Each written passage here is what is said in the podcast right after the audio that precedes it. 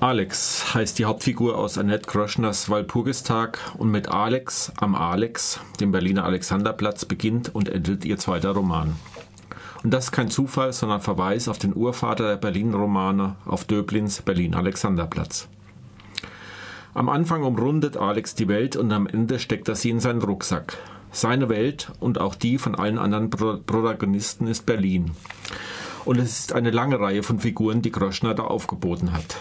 Alex der Stadtstreicher mit DDR-Vergangenheit ist immer zur richtigen Zeit am rechten Fleck. Die Prekariatsintellektuelle Viola Karstedt übernachtet bei fremden Familien. Sugar, Cakes und Candy bilden eine türkische Mädelsbande. Der Taxifahrer Hosch verabredet sich mit Unbekannten zum Sex. Sein Freund Micha Trepte klemmt bei Leuten, die nicht mehr zahlen, die Gaszufuhr ab. Seine Frau, die Lehrerin Heike Trepte, ist nicht von ihrem Mann schwanger. Die Frauen Menzinger, Könke und Schweikert aus dem Altersheim fackeln einen Porsche ab. Dann gibt es auch noch Paul, der sich arg mit seiner alkoholkranken Mutter rumplagen muss. Und Stalin, der eigentlich ein ganz manierliches Sündchen ist. Nicht zu vergessen Anja Kobe, die Heldin aus Kröschners ersten Roman, die mit ihrem tiefgefrorenen Vater umziehen muss, bevor die Bauarbeiter ihr gegenwärtiges Domizil abreißen. Und es gibt noch weitere Figuren, die immer mal wieder auftreten und verschwinden, bevor sich der Roman am Ende verdichtet und fast alle zusammenführt. Das Ganze erinnert ein wenig an Robert Altmans Film Shortcuts, aber auch an Peter Paul Zahls Roman Die Glücklichen, der ja auch in Berlin spielt. Ich möchte an dieser Stelle einen Abschnitt lesen, der den Tonfall des Buches ganz gut illustriert und der auch einiges über Gentrifizierung aussagen wird. Noch sieben Stunden.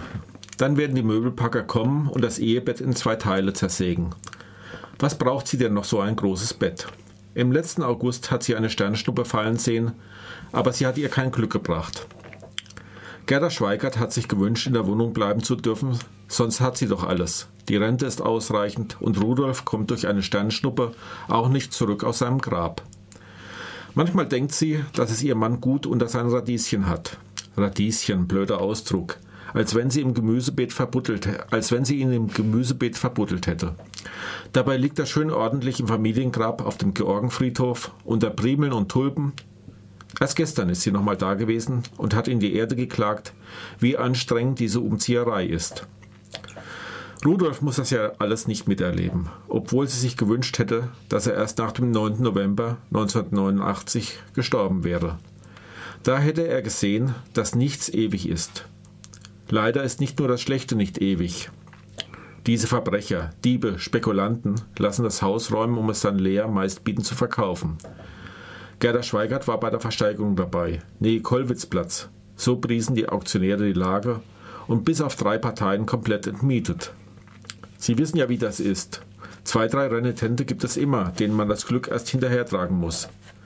Aber darum müssen Sie sich nicht mehr kümmern. Das liegt schon in professionellen Händen ein einmaliges Renditeobjekt. Hoho, Nähe Kollwitzplatz, Schiebung, rief Gerda Schweigert aus dem Publikum und wurde gleich verwarnt. Dabei läuft sie 18 Minuten von der Danziger hier unten am Arnswalder Platz bis zum Kollwitzplatz. Und sie ist noch gut zu Fuß. In der armen Gegend da oben auf dem Berg haben, als sie Kind war, nur Proletarier gewohnt, während man in ihrem Viertel wusste, wie man sich benimmt. Es hat dann aber keiner das Haus ersteigern wollen und nun wird es nicht renoviert, sondern nur leergeräumt, um es in einem halben Jahr mit höherem Erlös verkaufen zu können. Gerda Schweiger zieht in ein Seniorenwohnhaus, betreutes Wohnen am Kollwitzplatz, in die armen Gegend. Sie wusste gleich, dass das nicht gut gehen konnte mit der Wende. Annette Groschners Walpurgistag ist trotz seiner 450 Seiten ein ausgesprochen kurzweilig zu lesendes Buch, das passend zu unserem heutigen Thema eine Stadt im Umbruch zeigt. Kreuzberg und der Prenzlauer Berg sind 2002 schon hippe Stadtviertel, aber Neukölln, das im Moment von der Karawane überrollt wird, noch der Ort, an dem auch arme und alte, illegale Migrantinnen und Ausgestoßene ihren Platz haben. Bei Groschner kommen viele Stadtviertel vor. Ihr geht es nicht um Ost oder West, sondern um oben und unten. Sie erzählt von den Menschen so, dass man ihre Sorgen und Nöte verstehen, äh, versteht. Sie erzählt vom alltäglichen Durchwursteln und auch mal vom kleinen Glück. Sie erzählt Geschichten, die einem richtig nahe gehen.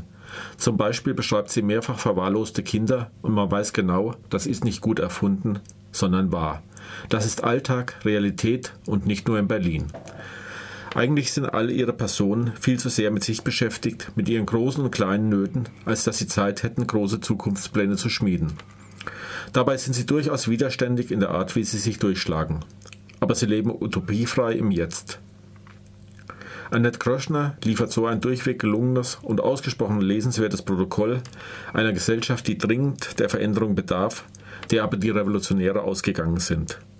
Kein Wunder, dass Berlins revolutionärer 1. Mai zwar nach wie vor zelebriert wird, gleichzeitig aber längst zum Spektakel verkommen ist.